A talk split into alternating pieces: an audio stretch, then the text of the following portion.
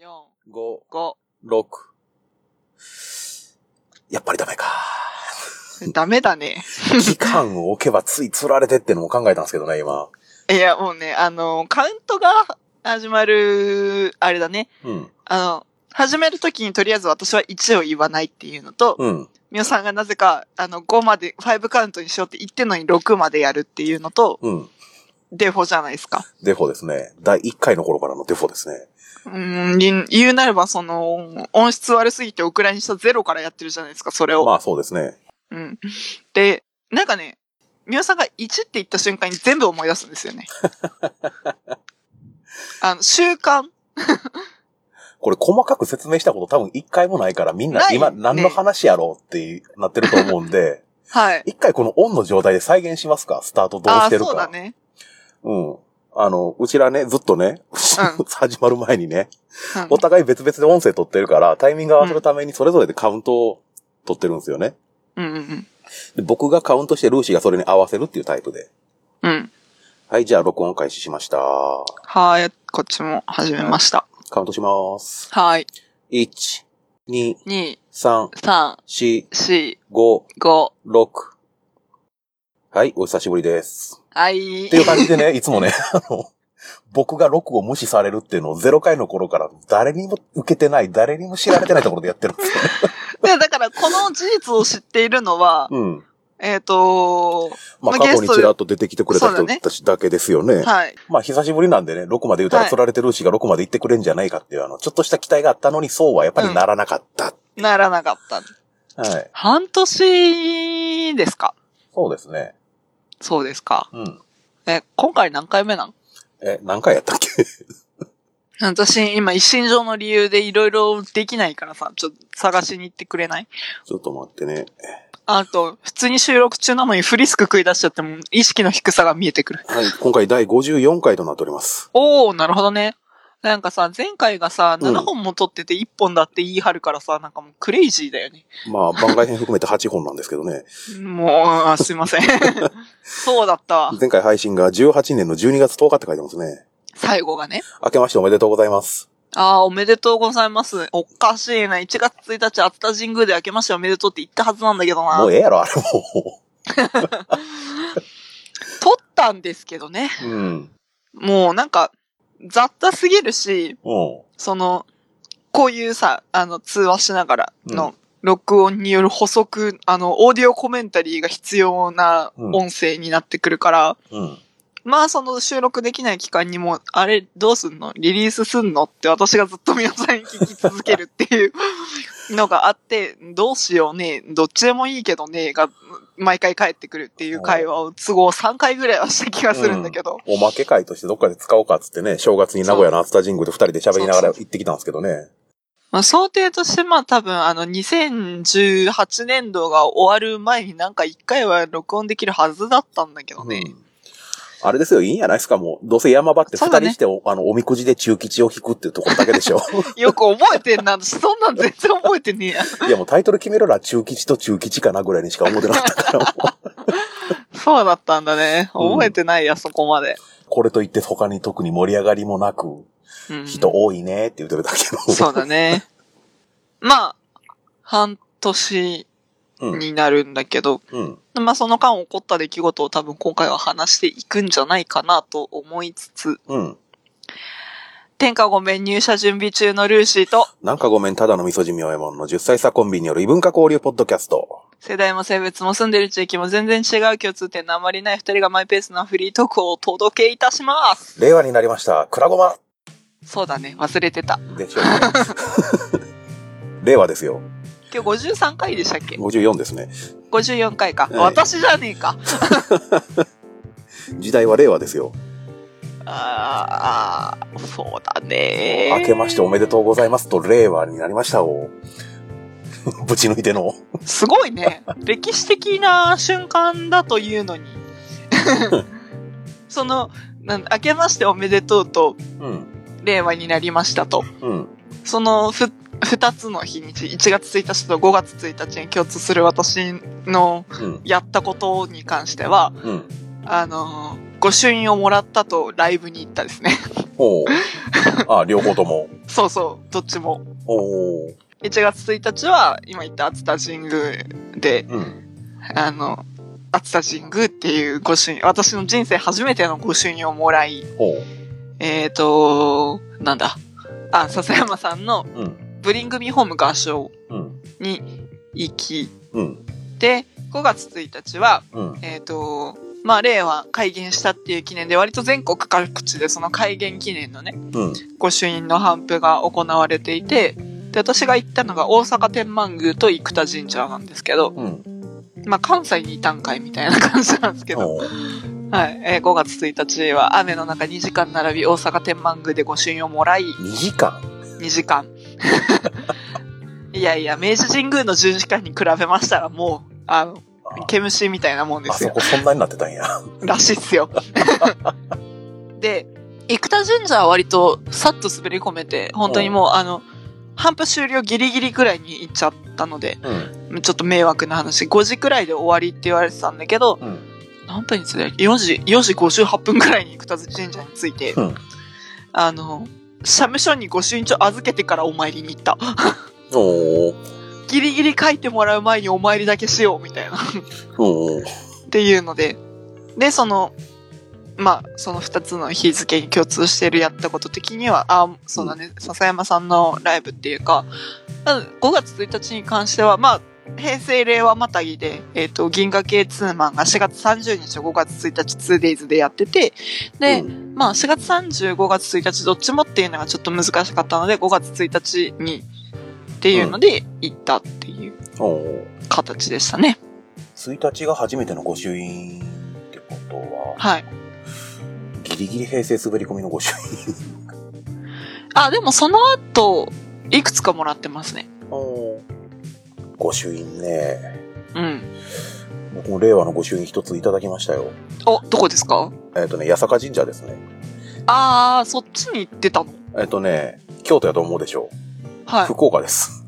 おー。福岡のね、あのー、能おー。型のライブ見に行った時に、あのー、うん。ココラジオ見に行ったんですよね。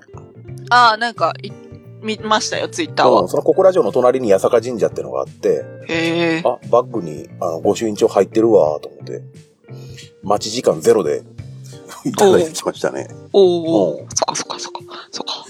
だから、1日は僕もライブと御朱印もらって、うん。令和になって11日は過ぎてましたけど、うん。ライブと御朱印もらって、もいやー、サクッと流されましたけど、大阪天満宮の2時間の御朱印もまあまあでしたからね。う、もう御朱印ってそこまでなのかなっていうのが僕すごい正直なところあるんですけど、いや、まあ、それを言っちゃうとさ、もう明治神宮の十字架に並んだ人たちに謝らなきゃいけなくなるからさ。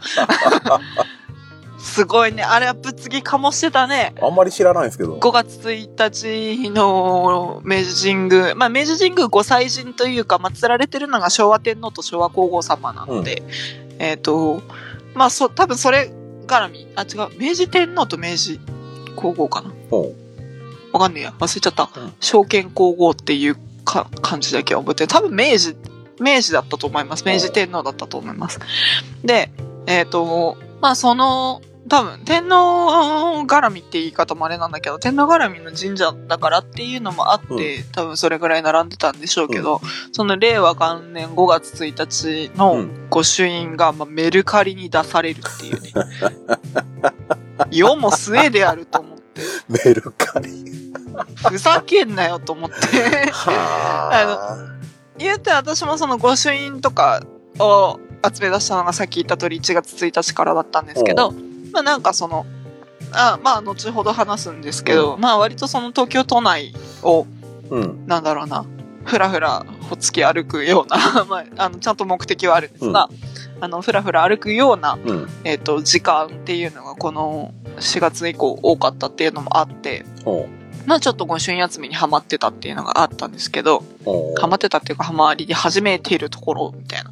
ほまあだから行くところの駅に近い神社とかあるかなみたいなのググるくらいの習慣がつき始めてるところなんですけど、うほえっ、と、まあそういった中でですね、その御朱印のね、売買の話を見てさ、お前らそれがなんだか分かってんのか、スタンプラリーじゃねえんだぞと思って、あの、あの、明治神宮で買える御朱印帳っていうのが確か3000円くらいのものが1個あるんだよね。おーさんあ、違うな。2500円で、えっ、と、御朱印を書いていただくのに、初folio がね、確か500円かなだったんですよ。御朱印にしてはちょっと高めみたいな。でも割と東京は多いかなって感じなんですけど、まあ、記念だからっていうのもあったりする場所はあるんだけど、まあ、初folio 500円で2500円とセットで3000円が一応その、うん。まあ、言っちゃえば明治神宮で御朱印をいただくときに、うんまあ、御朱印帳も一緒に買うとかかるお金にはなってくるんだけれども、うんメルカリに出されてたので、基本で1万超えだったらしいですよ。ほー。クソがと思いますよね。まあ。お前ら神様を何だと思ってやがると、まあ、うん、まあちょっと、あの、明治神宮に関してはちょっと難しい言い方になるからあんまり言わないけど、まあなんだと思ってんだみたいな。別にそれを売りたい人がおって欲しい人がおるなら、法に触れてないなら、どうでもいいっちゃええんですけど、それで手に入れマインド的てに嬉しいそうそうそう、それなんだ よのかってい。うのそもねれなんだよ。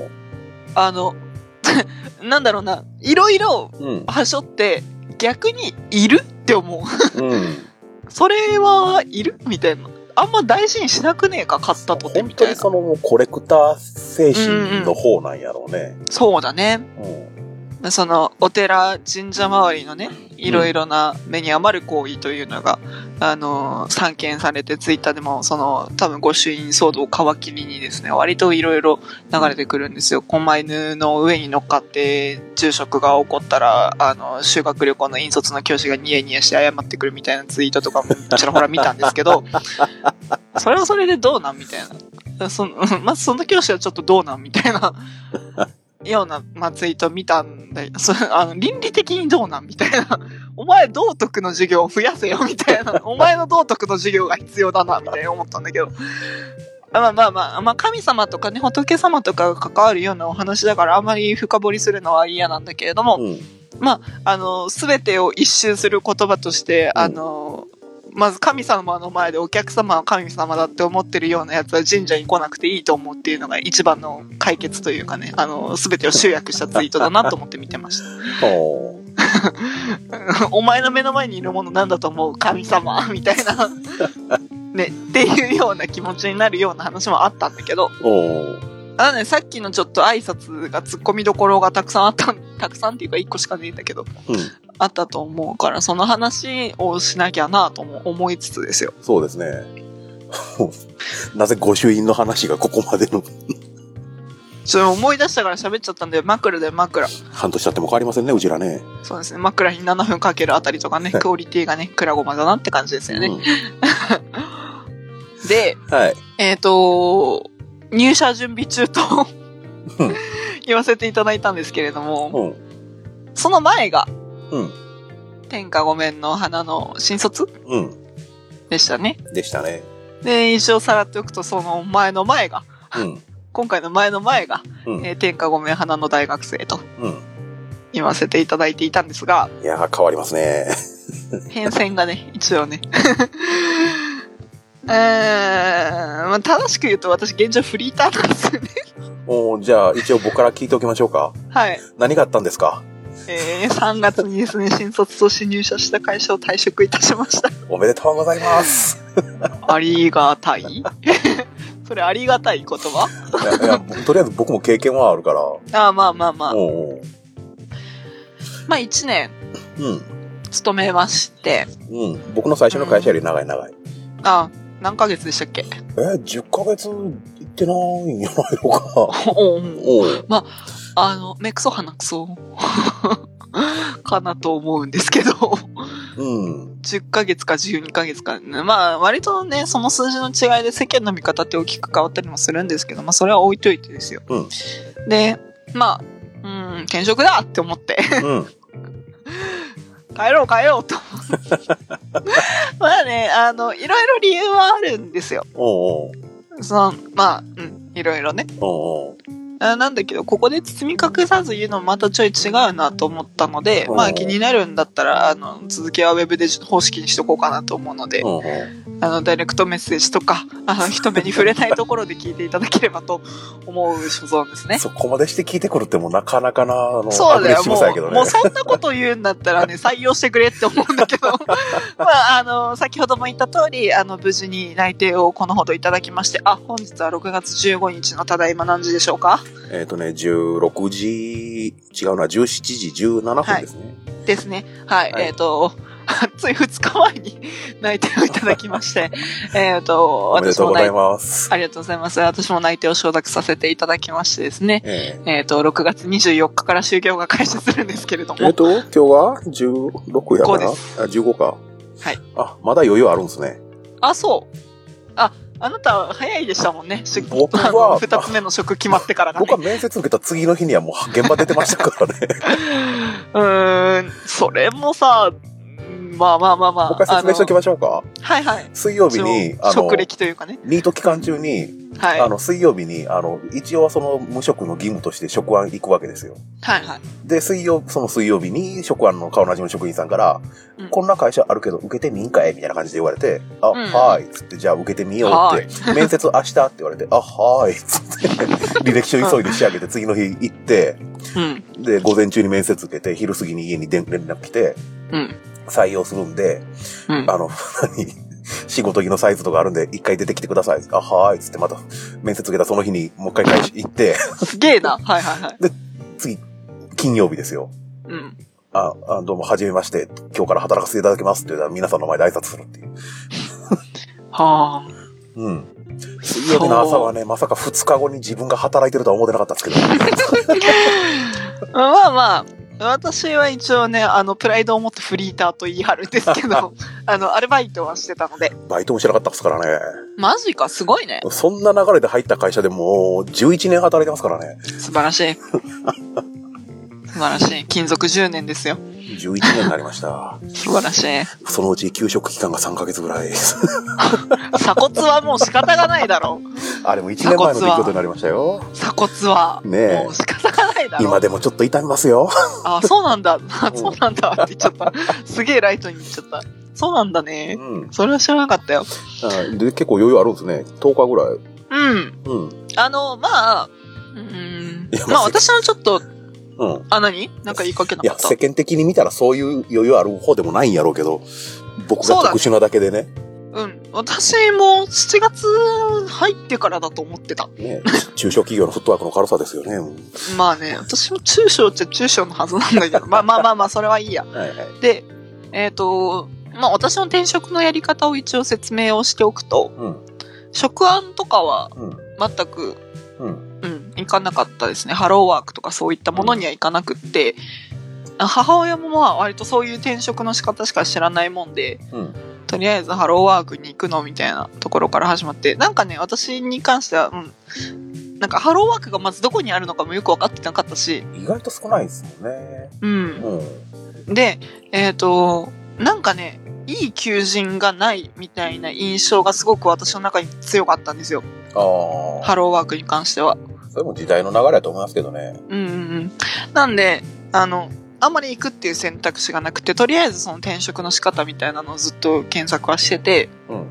まあ辞めようと思い始めたのが2月の中旬ぐらいだったんですね。ほで、えっ、と、とりあえず、まあ、大手さんで、あの、名前は出さないようにしようかな。えっ、と、大手さんで R 社の転職エージェントと、えっ、と、E、E 社、う。うん。言いづら、E 社の、えっ、と、アプリを登録して、うん。で、まあ、求人パーってさらうような毎日を2月あたりから始めてたんですよね。うん。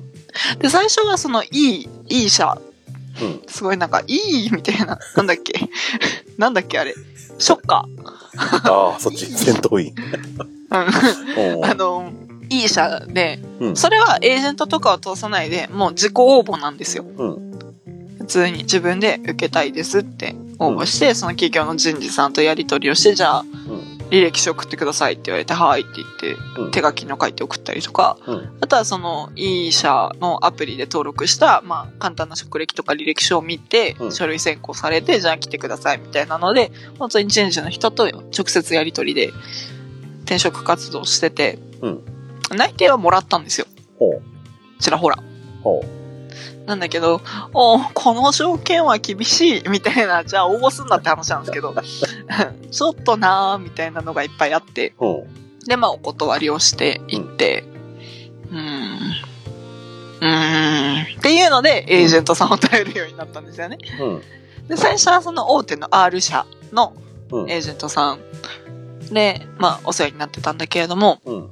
要はその会社の、んその何、給食仕事の斡旋業者さんっていうのかな、の人中材の人が、そのあの、いろいろ世話してくれるっていう。そうそうそうう。だ例えば、その私が、あの、自分でやってたり、あの、書類送るだったりとか、あとは、なんだろうな、面接の日程組むであったりとか、うっん。ていうのは、うんでまあ一応その仕事的流れを話すとまあ求人これいやあの応募したいですっていうのを伝えて、うわん分かりましたって言って書類を送ってもらって、うんであ書類が通りましたあのいつといつといつと面接候補日あるんですけどいつなら大丈夫ですかっていうのが送られてきてじゃあこの日だったら OK ですっていうのを返して、うんでえっ、とまあ面接をしてでまあそこで内定とかになったらばあのまあ一応その年収交渉とかもやってくれるみたいなうん。形の、まあ、エージェントさん。まあ、だからその、仲介か。うん、仲介うん。っていうのがあって、っていうのが基本的な流れなんだけど、うん 失礼。その R 社は、もう今説明した通りのことしかしないのね。うんもはや。でまあ、その求人とか、そのアプリがあって、その R 社を使ってる人たち向けのアプリがあって、うんで、そのアプリで求人情報とかも見れるんだけど、まあその求人の、うんまあなんだろうな、フィルターがけじゃないけど、年収はこれぐらいで、週休は2日欲しいなっていうのとか、うんあとこういった職種ができればいいな。まあ、例えば営業とか、まあ、ジムとか、うそういった職種ができればいいな、みたいなのをヒアリングしてもらって、そういうフィルターをかけてもらって、じゃあこの中から、あの、好きなのあったら教えてください、みたいなので、あっちはマッチ状態なのね。ん。うん。で、まあ私がパーって、あの、求人の情報とか見て選んで、これだったらいいかな、みたいなのを応募したいですっていうので、行って、まあ書類とか面接の日程組とかやってもらって、うん。っていう感じだったんだけど、うん。まあ通らないの ね。まあ通らないのよ。おーだし、その、ぶっちゃけこの会社が求めているのは私よりも経験のある人なんじゃねみたいなのも、なぜか普通に、あの、書類が通っちゃうから面接に行くのよ。うん。って言って、なんか違うってなるのよね。うん。で、まあ私もその、うんで、そのなんか違うって思った企業は大体通らないんだけど、うん。で、その、うーん、なんか、なんかミスマッチがすごいな、みたいなところ思ってたら、まあ、その、後々すごくお世話になる、うん。 H- H 社っていう会社があるんだけど、おーここ大手じゃないんだけど、うん H 社さんのエージェントさんから、まあなんかスカウトメールみたいなのが来るんですよ。うん。その転職サイトに登録してると。うん。で、私がお手伝いしましょうかみたいなメールが来るみたいな。あ、うちの会社を利用してくださいませんか的な感じの。あ、そうそうそうそう。なんか、あなたの経歴だったら紹介できる企業さんを私たちが持ってるので、おー。うん。よろしければいかがですかみたいなメールが来る。おーで、えっ、と、その H 社さんの人から来たのを、なんかね、もう、面談の日程が合うとか、そういう、あ割とくだらない理由でうん。返信した気がするんだよ。うんあんま覚えてないんだけど。うんで、あじゃあお願いします。みたいな。なんかね、もうそういうメールがポコポコくるうるさくて嫌だったのよ。 うん。世に言う転職疲れだよね。おーそんな世に言われてるのかもしらんすけど。あまあなんかね、その転職界隈をね、あの、うんバーって、それこそね、あの、当時、だだからね、 ツイッターとかの18卒で会社辞めたアカウントとかを見ててね、あの、大丈夫、大丈夫って思いながらやってたんだけど、転職界隈って何まあ、いずれ人はいなくなる界隈だよ。そおう。ーあの、ずっといても困る界隈なんだけおど、ーやっぱね、あの、そういう転職仲間みたいなのをうん見つけたいアカウントを作る人もいるんだねおーって思 って、あの、インターネットは広いなと思って、はあ、あるんやね。そいや、だって、う。うん。ルシラ世代でさ、うん。あの、よくある話で、あの、高校出て大学入る前に、その大学同じになる人たちで、その LINE のグループがみたいなのあもあ、ああるるやん。あるあるある。やった、やったわ。もう単純に僕らの時、その LINE もなかったから、うんうん、そうだね、もちろん。あ、今そんなことになってるんや。それが転職業界という、 転職界隈。転職クラスタ ー。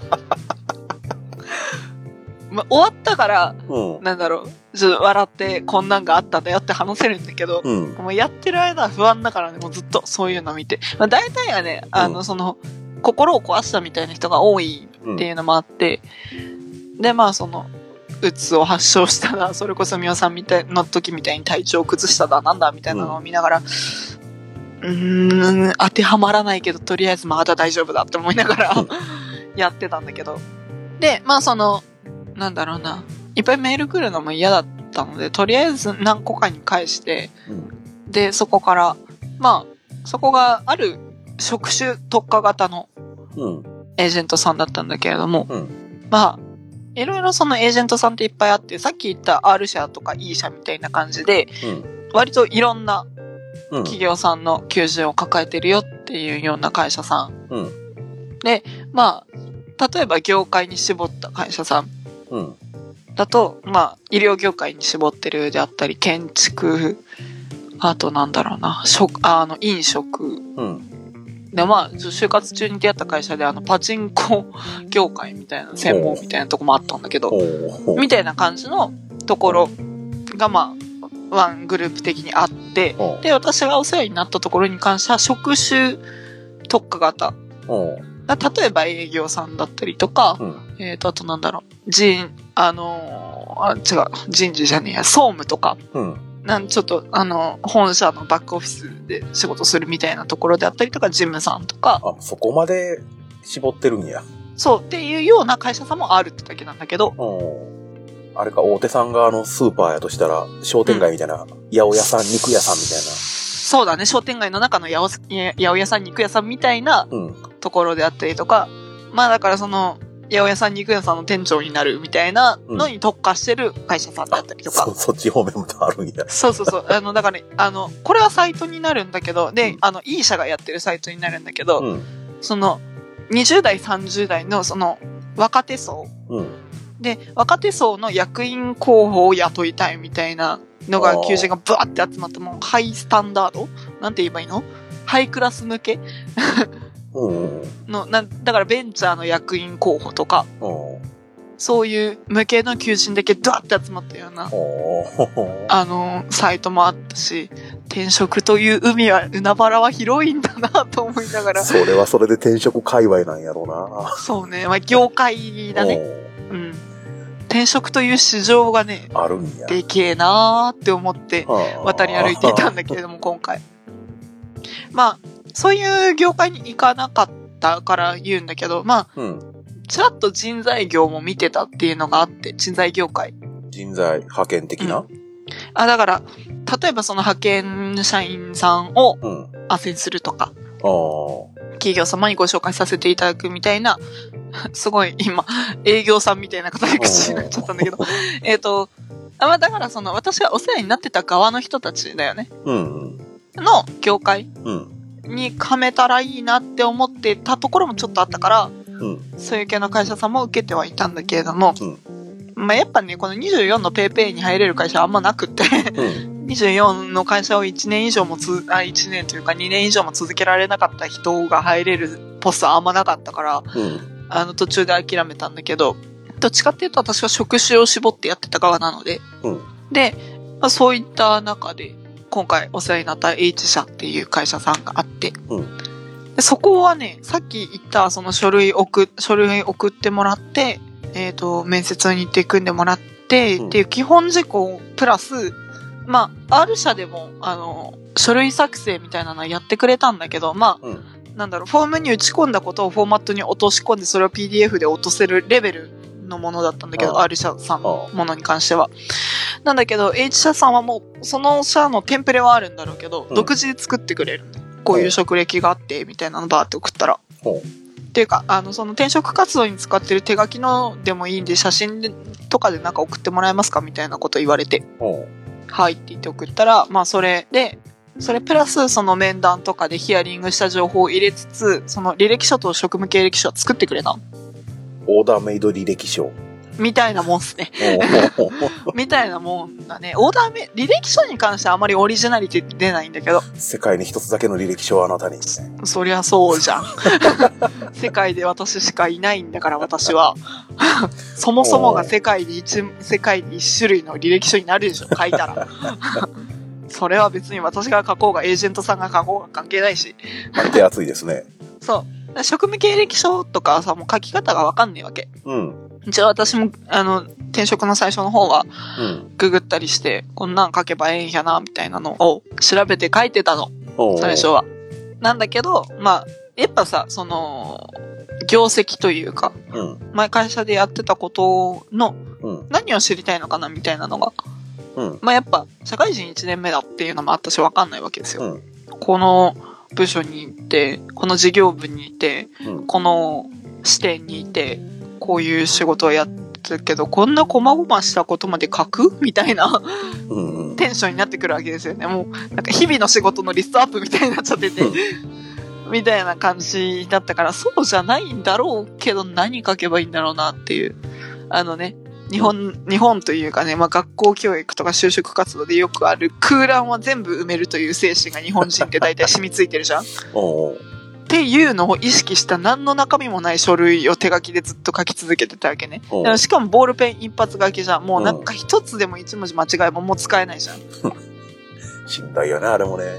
あもうね、あの、サイの河原状態だった。積んでは崩され、積んでは崩され、みたいな。どの欄から書けば一番間違いが少ないかとかずっとやってた。わかるわ。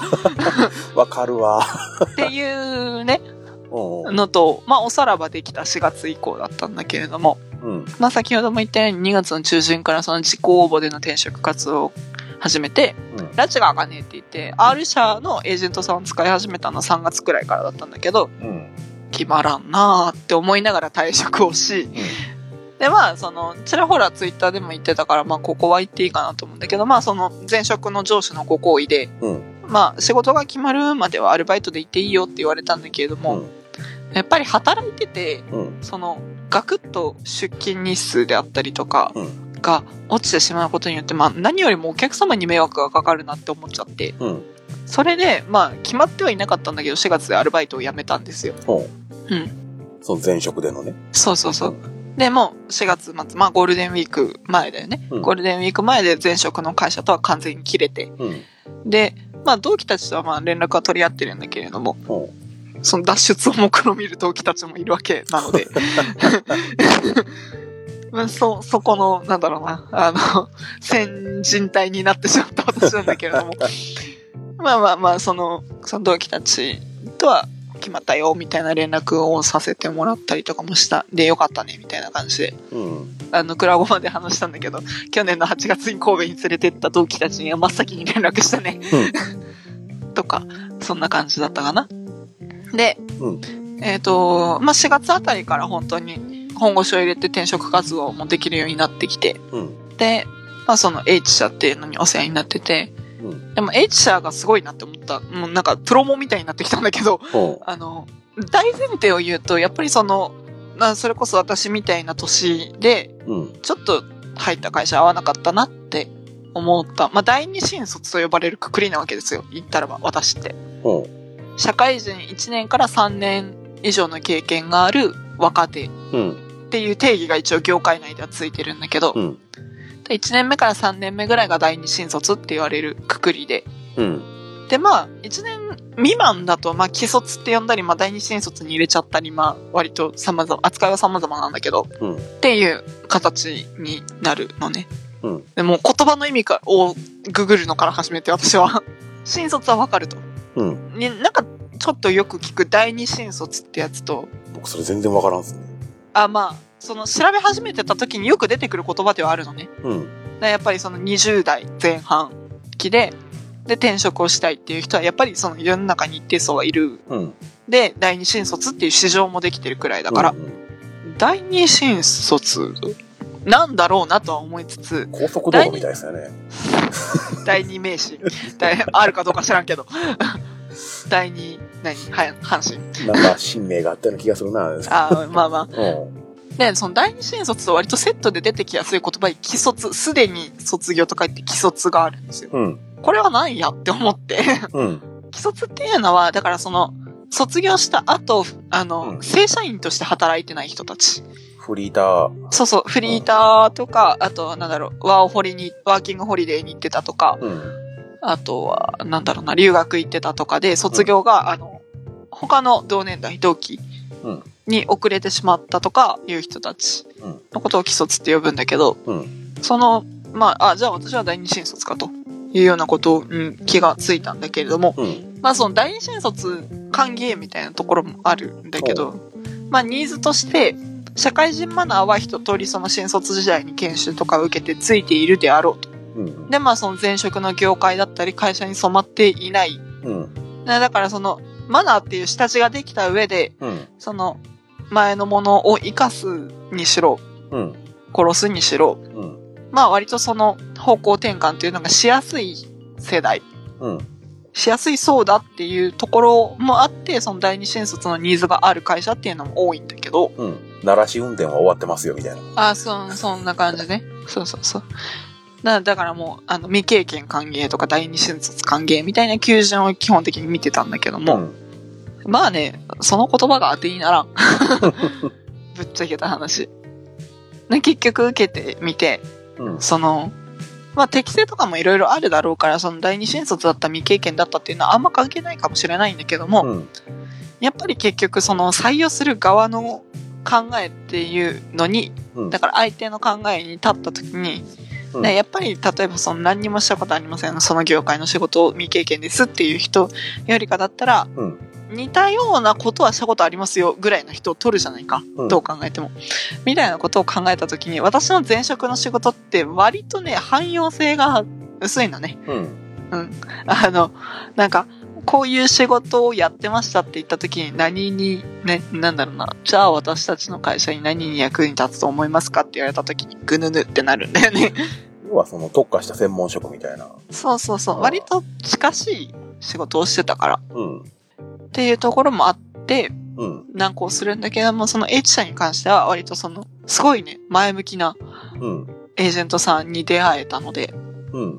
まあもうね、5月が終わったら強制送還になるかもしれない、6月が終わったら強制送還になるかもしれない、みたいな気持ちでずっとやってた。実家に。そおうう。もうね、母親からね、もういいんじゃない秋田で、みたいなこと言われてたんだけど。 やだ、と思って。まあ、いや、嫌な理由はたくさんあるんだけれども、うん。うん、まあ。で、その、まあ、なかなか決まらんくて、6月入ったあたりで今月が山だなと思っていたのよ。うん。なんだけど、まあ、無事に決まりまして。うん。で、まあ、その、すごく手厚くて、うん。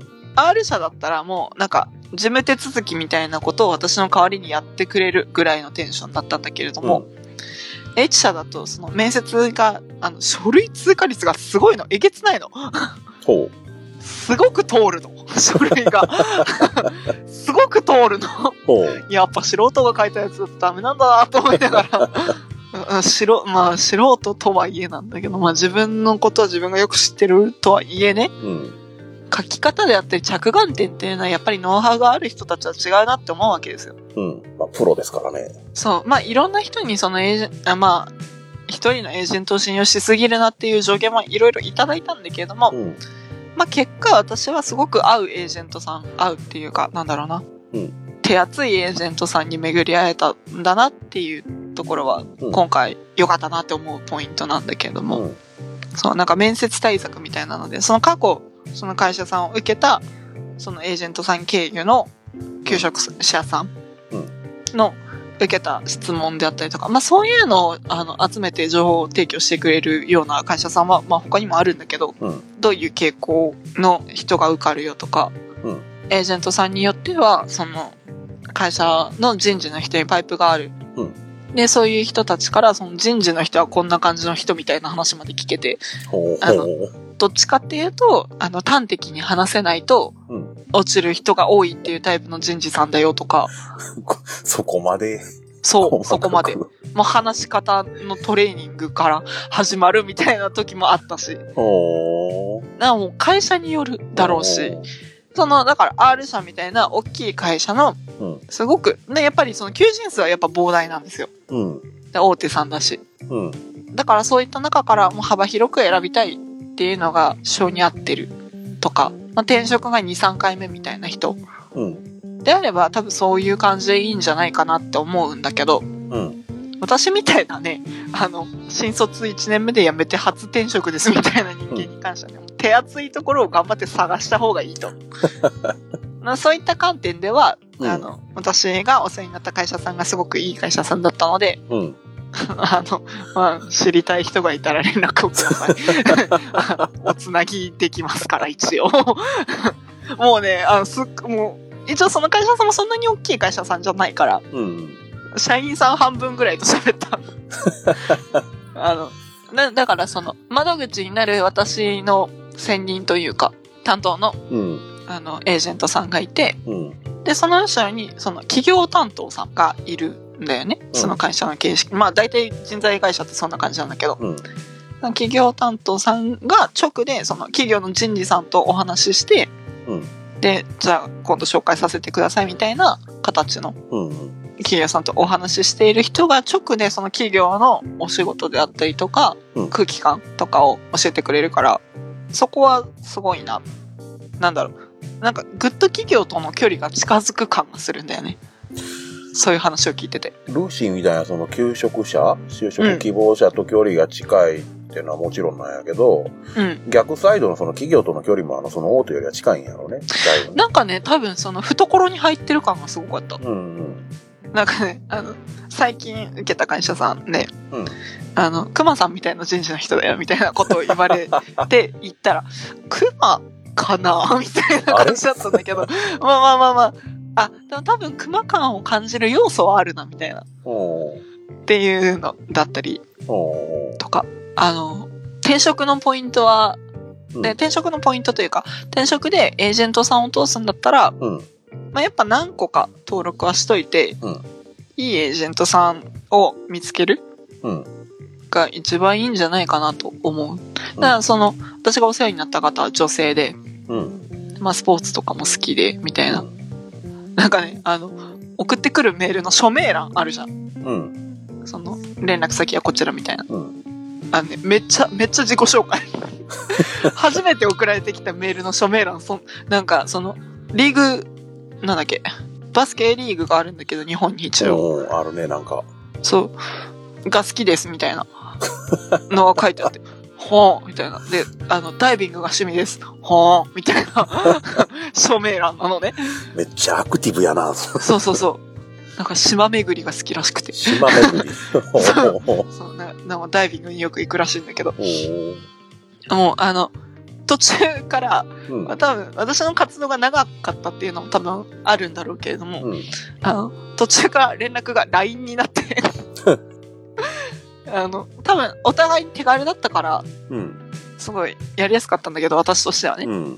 あもしかしたら、その、真面目にやってんのみたいな ところで、なんだろうな、あんまりいい印象を抱かない人ももしかしたらいるかもしれないけど、私はその人と相性がめちゃめちゃ良くて。うん。で、うん、あのね、なんかもう、ある種友達みたいになっちゃってきてるんだけど、で、まあ、就職も決まったことだしっていうんで、来週の金曜日にランチに行くんだけど、一緒に。おーおめでとう。そう 一緒に渋谷のハンバーグ食べに行こうっていう約束をしたんだけど あのまあ多分そんなに年が近いわけじゃないんだけどおーうんまあ大体アラサーくらいの方うんまあなんか私から見たらお姉さんぐらいのうん。感じなんだけどまあねあの すごい面白い方に当たったっていうと変なんだけど、うんまあ人の縁ですよね。いろいろ、ね。そうだね仕事決めるのもね、そうやって出会うのもね。すごい話しやすい人だったの。おだうだからその会社さんが良かったっていうので、ステマをしたいっていうわけじゃないんだけど、うんまあ、やっぱその、人生においてね、すごい大事なうん。選択っていうののお手伝いをしてくださる方うん。々だったわけだから。よくしてくれた人のために少しでもなるならっていう精神ですよね。まあね、うん。うだし、なんかその、私的には、ん。今を見つけた見て見てみたいなテンションと、うんうん。そうさして変わらないので、うんうん。わかるよ。 そう、あの、砂浜で綺麗な石拾ったみたいな、そういうレベルなので、あの、うん、レ、レベル感が一緒かっていうとちょっと微妙だけど。コンビニの新しいパンが美味しかったみたいなね。あ、そうそうそうそうそう、うんあの、新商品のお茶が美味しかったみたいなね。うん。どういう例えじゃ例えが安いな。ん安いな。まあでも、みたいさなっノリでき、すよね。そうそう、ちらっと言ったように、うん。やっぱ大事じゃないですか。うん。生活が決まるから、その選択一つで。ですね。っていうところで、まあやっぱりその、お前が消えて喜ぶものに、お前のオールを預けるな的歌詞は世の中にあるけれどなもん、かあったな。預けていいかなって思える人うん。に出会えたなっていうのはすごく大きかったうし、ん。多分、私がこの人に出会えなかったら、秋田帰ってただろうなっていう人だろうし、うんっていう意味ではすごく、なんだろう。まあ、人と人としてっていう意味でもすごくいい出会いだったなってうん思ったところだったから、なんかだから周りの人にそのエージェントさんは信用しすぎない方がいいよっていうアドバイスは受けたけど、うん。なんかこの人は大丈夫な気がするっていうのはあって、まあ、ケースバイケースですよね。うん。っていうところがあったよっていうので、まあね、そんな突然、うん。なんだろうな、入社時期、そんなに突然になるとは思ってなかったから、うん。まあ一応、なんだろうな、あんま良くないんだろうけど、うん。あの、フリータだしっていうので、ちょっとしたリップサービスで、入社いつならできますかって面接で、その会社の時に言われた時に、うん。一応まあ6月中でも全然いけるようなうん。形っていうか、状態ではありますよっていう話をしたら、うん本当に6月中から就業開始になってしまったので、うん。それはなんかもうちょっと考えて発言した方がいいかもな、と 全く思う。僕と同じです ね。いつから働けますかいつでも大丈夫です。みたいな感じのね。そう、本当にいつでもだ、みた いな。明日金曜日です けど一日働いて二日休みでしたからね。そうそうそうう、ん土日休みでもそうなるよね。おー就職するまでの話、はい決まるまでの話が、まあ今日までの話はそうとして、うん。どうですか今度の仕事楽しそうですかまあなんかそのふと考えてみると、うんあの漠然とねはい。はい。黒ごま。